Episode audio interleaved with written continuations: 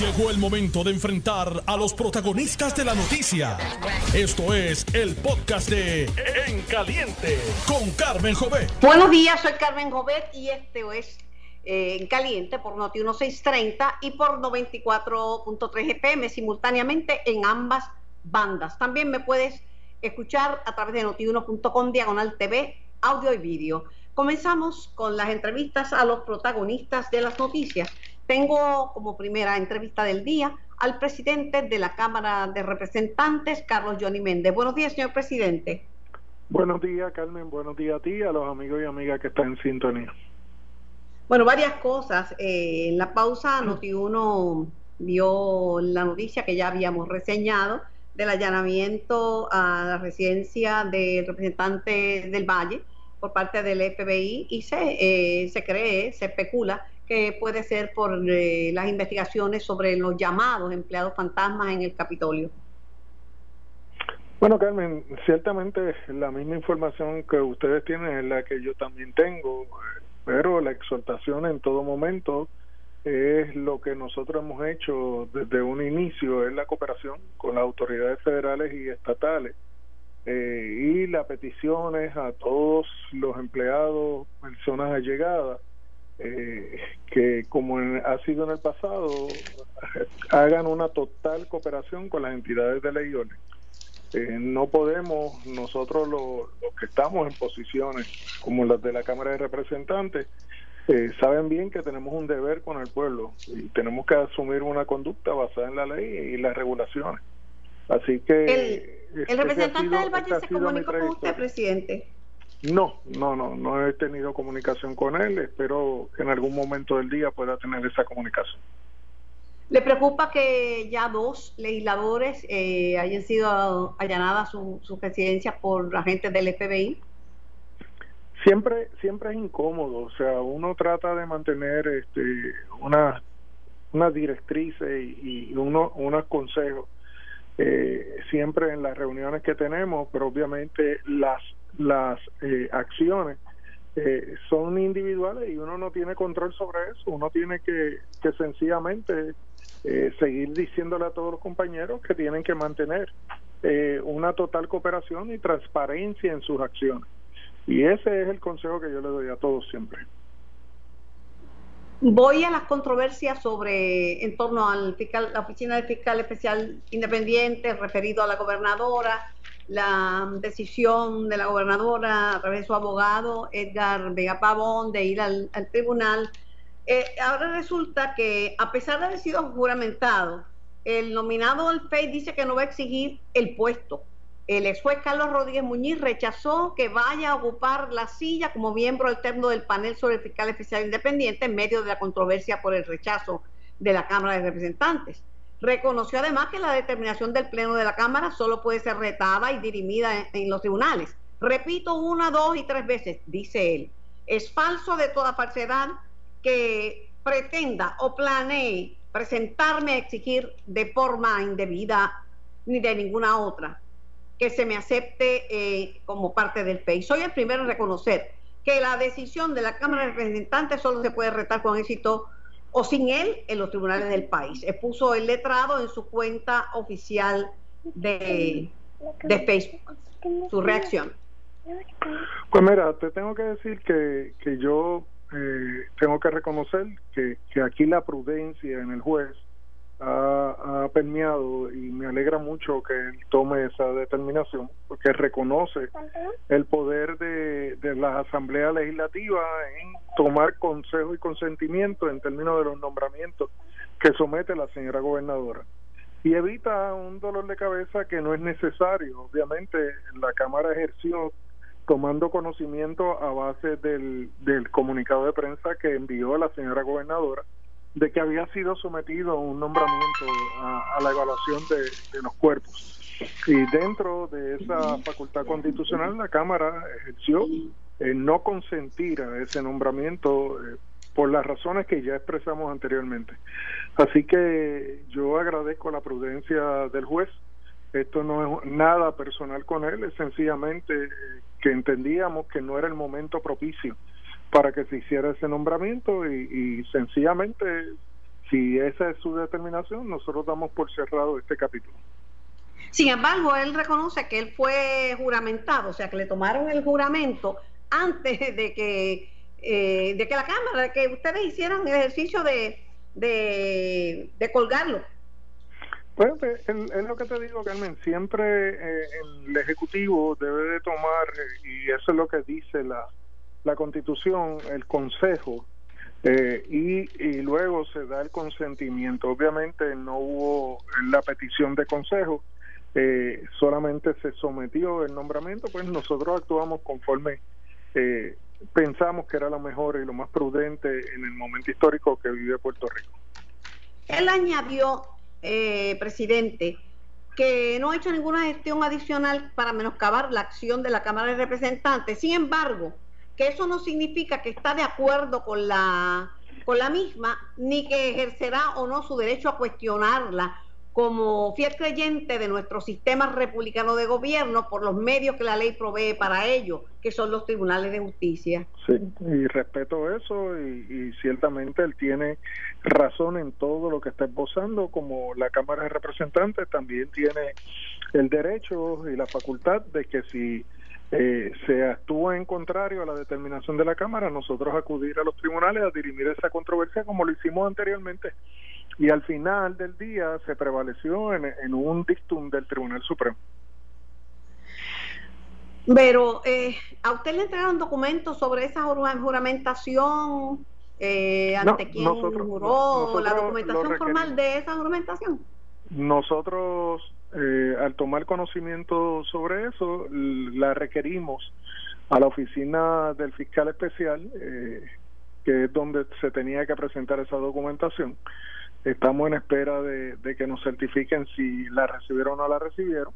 Hoy hemos tomado conocimiento de que alegadamente se sometió al Departamento de Estado. Estaremos enviando una carta similar al secretario del Departamento de Estado para que nos certifique si recibió o no recibió esa comunicación. ¿Incurre en alguna falta el secretario de Estado por haber tomado una juramentación antes de que la Cámara pasara eh, juicio sobre el, confirma, el nominado? Eh, no, yo a mi mejor entender no. Eh, él no la, él no fue el que tomó el juramento, fue alegadamente ante un abogado o un notario privado. Este, así que entiendo que el secretario de Estado no actuó impropiamente. En otras informaciones, la gobernadora de Puerto Rico presentó eh, en un programa de Guapa Televisión eh, fotos donde ella alega que aparece el ex juez Rubén Vélez, miembro de, del FEI, uno de los que firmó eh, la designación de un fiscal especial independiente para ella con, con Luis y creo que también aparece su hija. Eh, eso tenía unas horas, creo que a las nueve de la mañana ya tenía que entregárselo a, al, al, FEI. Sí, yo prefiero que el FEI pase juicio sobre eso y emita la determinación, pero yo entiendo que se tiene que, que probar y se tiene que autenticar esa foto y esos documentos que presentó la señora gobernadora y entonces se sabrá eh, fecha, hora, lugar, de dónde se sacó eh, esa información eh, y si es cierta o no es cierta. Las personas que, que hicieron eso pues tendrán que testificar ante el FEI en su momento. Así que yo prefiero que el FEI tome su determinación y luego haré cualquier tipo de comentario sobre eso. Por otro lado, sobre si es eh, ético o no darle like a la cuenta de un candidato, pues he escuchado varias versiones. Eh, el licenciado Irán Sánchez dice que, que, lo es, que es antiético, otras personas dicen que es la única manera de la persona tener acceso a la página y enterarse de lo que dicen los candidatos. Eh, ¿Usted qué opina sobre el particular? Mira, en muchas ocasiones uno no le da like a, la persona, uno lo que le da like, puede ser al a la, a la que se escribe o a lo que se manifiesta en un momento dado. Este, así que eso, eso no es ni sustancial. La información que yo tengo es que incluso la persona, si es que es él el que maneja su cuenta, muchas ocasiones uno mismo no maneja su cuenta. Eh, le dieron like incluso a, a cosas de, de Valga Este, así que eso no significaría que, es que esté apoyando a Vargas Vidotto, o podría hacer que esté apoyando a Vargas Vidotto. O sea, eh, el hacer eso es inconsecuente. Muchas veces las personas lo hacen hasta inconscientemente. Eh, pero eso es algo que, que, que para mí no es sustancial porque este son cosas que, que no tienen que ver nada con la función pública y, y que la, eso no significa que la persona no mantenga eh, lo que debe de ser el norte en la administración de la justicia. Este, así que en ese aspecto yo prefiero que, que, que la, el propio FEI evalúe eso, pero para mí mi posición es que eso no, no tiene ninguna consecuencia. Eh, dos cosas. Eh, justicia refirió al FEI, al panel del fiscal independiente, a la jefa de telecomunicaciones, la Alicia Sandra Torres. ¿Algún comentario? No, porque no conozco los hechos, salvo lo que ha sido reseñado en la prensa, y prefiero ser prudente en cualquier tipo de expresión, pero yo conozco a Sandra. Eh, sé que Sandra es una, una mujer este, probada en términos de lo que es la administración de los recursos públicos y y tengo plena confianza en ella. Bueno, eh, Casablanca, y con esto le dejo tranquilo por hoy, por hoy nada más. Por hoy, por hoy. Por hoy, por hoy. Después, después le lleno el cuarto de agua en otra ocasión. Eh, Casablanca envió señales de que va a renovar la Junta. Ya suenan varios nombres y ha pedido a los líderes del Congreso comenzar el proceso de presentación de listas de candidatos hasta la renuncia de José Carrión III y de Carlos García. Este, ¿Serán mejores o más conservadores que los que tenemos ya? Bueno, Carmen, esa renovación se supone que hubiera ocurrido, yo creo que era el verano pasado, así que se extendió por un tiempo adicional. Pero obviamente la renovación de todos los miembros de la Junta se supone que ocurra más tarde que temprano, o más temprano que tarde. Yo para los refranes soy malo. Este, así que el, eh, yo asumo que será de la misma línea del presidente. Eh, lo que yo estoy pidiendo es que haya una intervención de nuestra comisionada residente para que ella pueda hacer las recomendaciones de, de quiénes deben de ser eh, las personas que van a, a, a ocupar esas posiciones por los próximos años. Bueno, ya se expresó Brown el coordinador de los recursos, que tuvo una reunión con el, la gobernadora y con el presidente de Senado, Peter Brown. ¿Usted se ha reunido con él? No, bueno, sí, me reuní con él en Ponce, con, con la, estaba incluso la, la, la alcaldesa y la comisionada residente, pero una reunión formal con él no, no la he tenido. Ok, pues gracias, gracias por su tiempo, ni un bañoncito, ni uno. Muy bien, ni una peseta tampoco. Empezando bien el lunes. Gracias al presidente de la Cámara, Carlos Johnny Méndez, por su tiempo. Bueno, tengo a nuestro colaborador y amigo, licenciado Domingo Emanueli. Buenos días, Domingo. Buenos días, bueno, pues te iba a decir Wanda, bueno, buenos días, Carmen. Este, nada, pero. Oye, este es un salto bien grande de, Domingo. Yo no he postulado ni para presidir la junta de condóminos del condominio en que viví 20 años, ¿sabes? Se, han estado hablando tanto de, ya de la gobernadora Wanda, pues. Pero nada, este, Carmen, buenos días a ti, para ti, los amigos y amigas de Notiuno. Un abrazo. Yo, me levanté buena gente, yo no estoy ni pidiendo vueltas ni nada. No, no, no, Estoy buena gente hoy. No, no, no. Este, nada, te llamo eh, sobre esta novela del PEI. Ah. Es, novela del realismo mágico latinoamericano. Ahora el nominado dice que el, el, que fue juramentado sin, y fue colgado, juramentado y colgado en dos procesos distintos, que él no interesa retar la Cámara, que en todo caso si lo hace sería en los tribunales, que reconoce la autoridad de la Cámara de Representantes.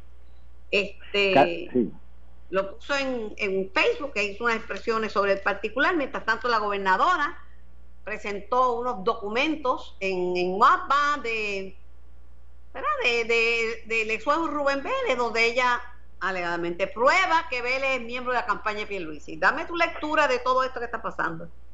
Carmen, mira, y te lo puedo dar yo creo con, con, conocimiento de causa. Una pena que, y te tengo que decir, la señora gobernadora haya colocado a dos juristas y a dos seres humanos tan buenos y tan en términos, jurídicos de, de, de, conocimiento legal y en términos como personas tanto al licenciado Rubén Vélez Torres como al licenciado Carlos Rodríguez Muñiz, a ambos los conozco yo por lo menos casi 35, 40 años. A Rubén yo lo conozco, al, al, licenciado Rubén lo conozco hace más de 40 años y, a, y al juez Carlos Rodríguez, al ex juez Carlos Rodríguez por lo menos treinta y pico de años. O sea, y, y yo este los conozco, y no solamente de, postura, sino de amistad. Este, el padre Carlos Rodríguez Muñiz, este, Domingo Comisario, son personas que son buenas de verdad. Yo le aseguro a usted, o sea, yo te aseguro a ti, Carmen, que ninguno de los dos va a tomar una determinación contraria a, a, lo, a, la dignidad del, sistema judicial. Te lo digo de verdad. Al, al, Rodríguez Muñiz y al, Belestores que yo conozco, este, son personas, o sea, tan y tan íntegras. Y tú podrás, uno podrá estar en un momento dado, yo vi con ellos múltiples casos y con Vélez yo estuve de, de, fiscal y yo de abogado o sea, en múltiples ocasiones y te digo con toda honestidad, o sea, yo de joven Beletoje, este, me vine este, a qué a qué a, qué partido político la, escriben recientemente, porque Juven Vélez Torres nadie se sabía a qué partido pertenecía. Y a Carlos Rodríguez Muñiz tampoco era una persona que tú podías decir que era una persona que tuviera un partido, porque siempre actuaba como es. Son personas de un carácter formado. Entonces yo creo que al colocarlo en esta controversia, tú sabes, se le hace daño no, solamente a ellos, sino a cualquier otra persona del, del calibre intelectual y moral de ellos a que entre en este tipo de eso tiene eso tiene nombre en inglés y tiene nombre en español.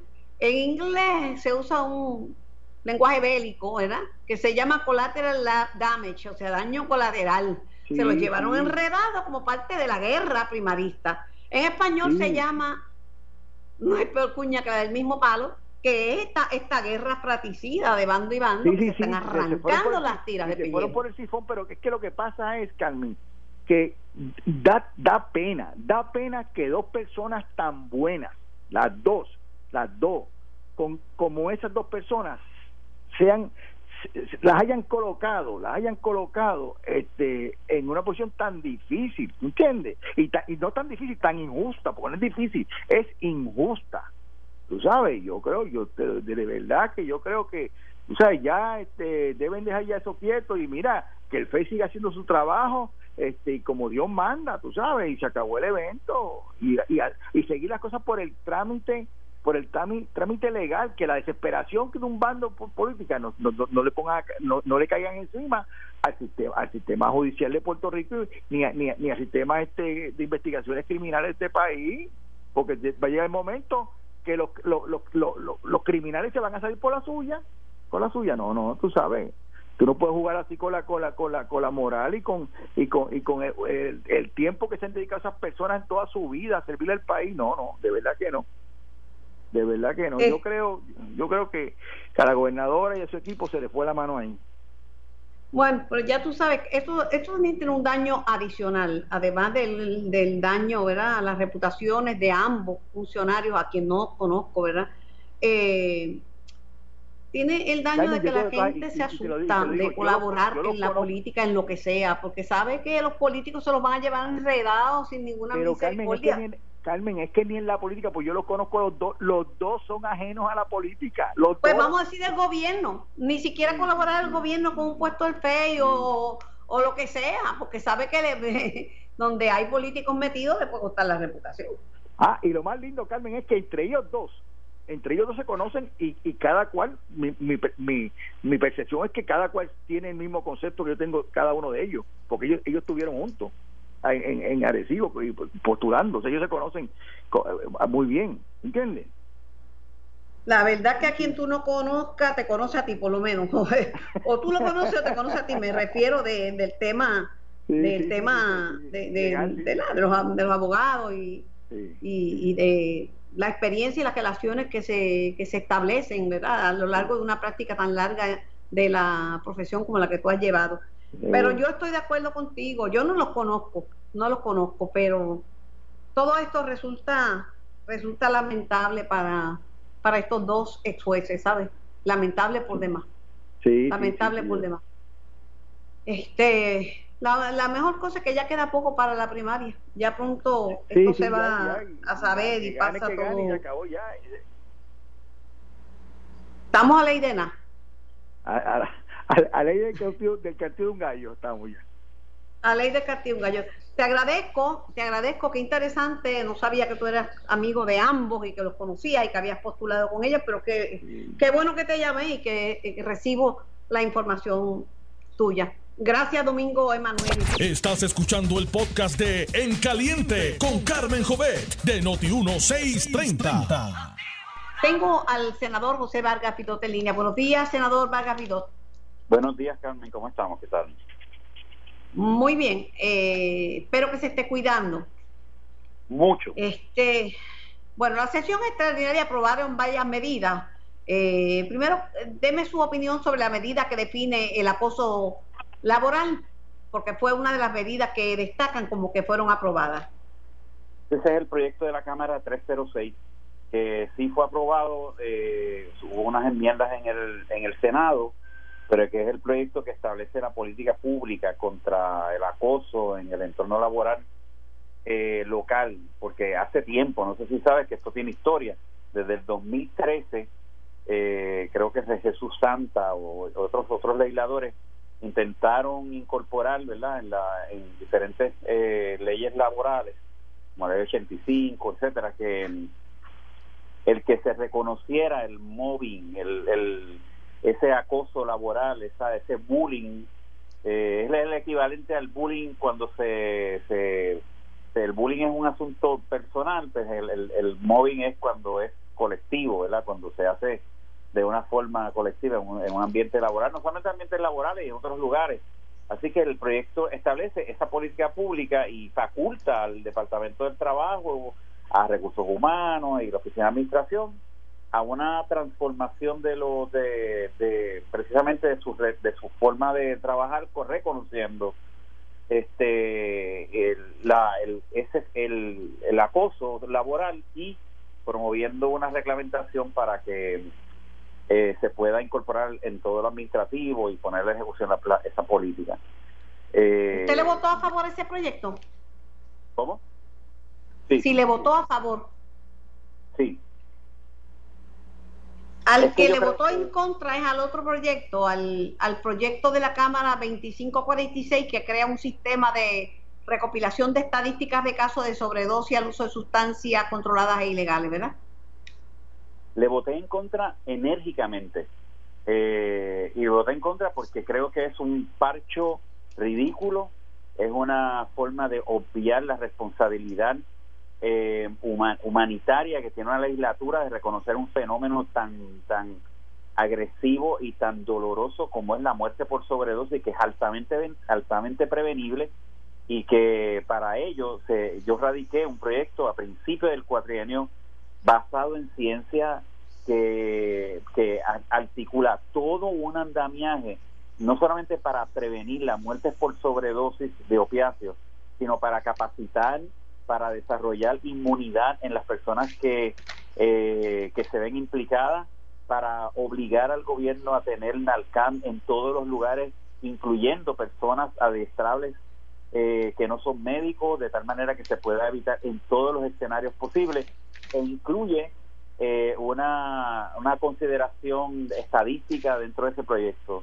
Además, presenté el proyecto 1376, que es para desarrollar un observatorio completo de drogas, un, similar al que hay en todos los países donde hay decencia política, de, eh, que no es un repositorio de una estadística recogida que, se va a una caja que no, no mueve política pública para nada, sino es que es un observatorio donde se reúnen científicos, donde se analizan tendencias, donde se intercambia información, donde se puede anticipar eh, cuáles, cuáles deben de ser las políticas públicas relacionadas en donde se trabajan con los entornos del uso de droga y del tráfico de droga, donde se trabaja con, eh, con estudios clínicos, con estudios sociales, con estudios psicológicos y donde se incorpora toda esa ciencia. Todos esos dos proyectos son proyectos serios, no tienen que ver nada con el PNP, ni con los populares, ni con el PIN, ni con socialismo, ni con capitalismo, ni con los bonistas, ni con nada, son proyectos humanitarios y sin embargo los, los engavetaron. El 341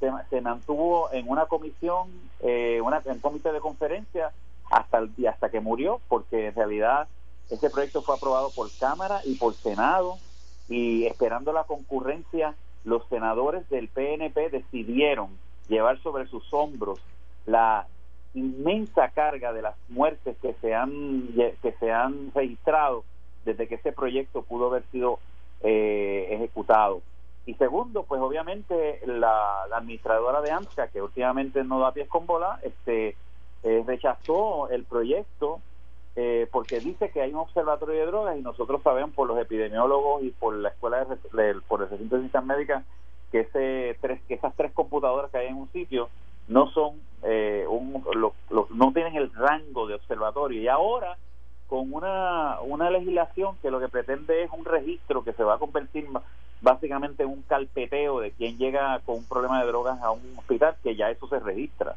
de por sí, porque todo récord médico se registra por ley. Eh, se pretende entonces mencionar la palabrita eh, eh, sobredosis para cumplir con el con el con el discurso básicamente una hipocresía política hasta el senador presidente votó en contra este cómo no pues muchísimas gracias senador Vargas Vidó por explicar su rechazo a ese proyecto eh, sobre, las estadísticas sobre las estadísticas sobre sobredosis pero tengo al exsecretario del trabajo licenciado Víctor Rivera sobre el otro proyecto sobre la aprobación de la medida que define el acoso laboral. Buenos días, licenciado Rivera. Buenos días, Carmen. Eh, espero que estés bien y un placer para mí estar en tu programa. Igualmente. Tengo entendido que cuando usted era secretario del Trabajo estaba en contra de esa medida. Sí, Carmen, cuando yo fui secretario del Trabajo, eh, esta medida se radicó, me parece también que fue en la Cámara de Representantes y yo como secretario del trabajo en aquel momento y como profesor de administración pública eh, estuve en contra del proyecto porque entiendo que siempre eh, el proyecto y el tema eh, deja lo que es el término acoso laboral a la interpretación de quien lo invoca. Y quizás ese es el, el peligro principal que ha tenido un proyecto como este en Europa para principios de este siglo, del 2000 en adelante, en los Estados Unidos, en distintos estados eh, y en Puerto Rico. Cuando usted dice que lo deja a la consideración y supongo que interpretación del que lo invoca, quiere decir que cada cual lo va a interpretar a su manera, según le, le caiga el gran, el, el, gran problema que tiene este tipo de proyecto, que te tengo que aceptar que el PDLAC 306 es un proyecto que, que, está bien escrito, o sea, eh, bien redactado, ¿verdad? Este, eh, y, y, en la exposición de, motivos también, eh, es un proyecto que deja a la interpretación de la persona que entiende está sufriendo el hostigamiento laboral, básicamente que califique o que cualifique lo que es hostigamiento laboral o acoso laboral. Te diría que en mis más de 25 años como abogado he tenido a tantas personas que han llegado a mi oficina o se han comunicado conmigo con conductas que no necesariamente son conductas de acoso laboral y ya de entrada están prejuzgando de que la conducta es una conducta de acoso laboral y están eh, eh, ¿verdad?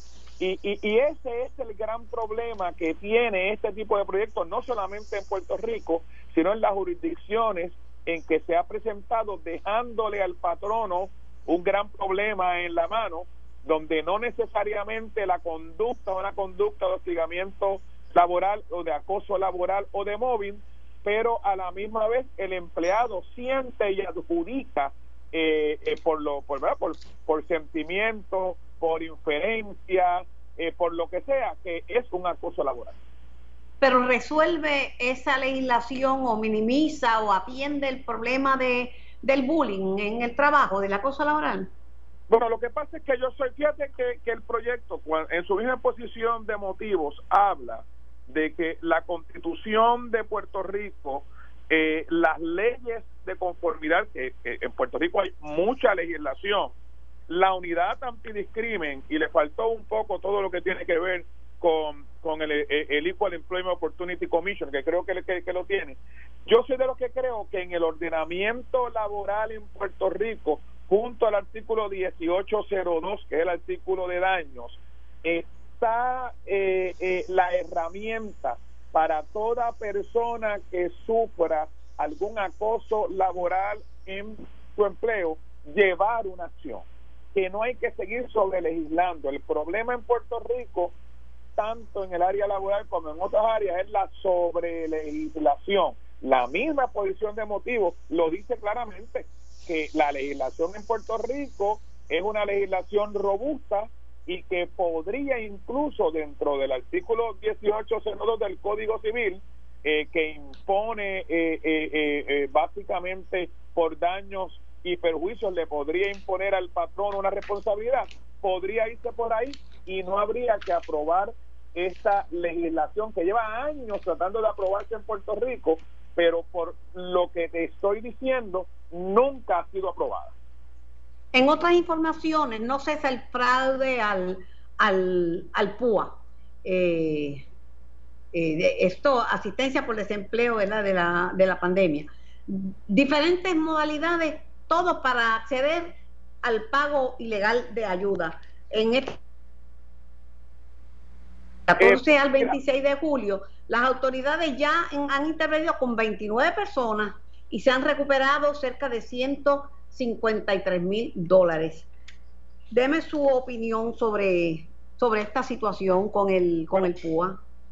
Leer la noticia es terrible porque leer la noticia lo primero que te coloca es que hay personas que están listos y prestos para aprovecharse de una situación como esta, que es una situación de emergencia, que es una situación hasta de desgracia para, para, para el país, para el mundo y para mucha gente, están listos para aprovecharse.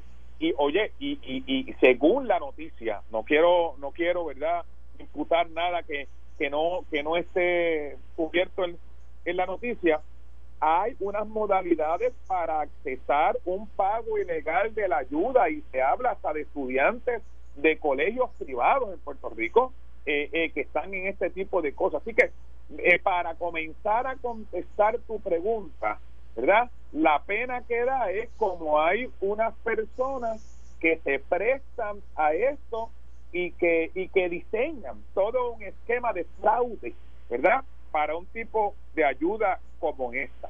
En segundo lugar, eh, eh, está también en Puerto Rico, no, ¿verdad? Debe de haber de alguna u otra manera eh, un sistema como este, una plataforma que no solamente trabaje con el fraude cuando el fraude se da, sino que prevenga el fraude en su propia programación, ¿verdad?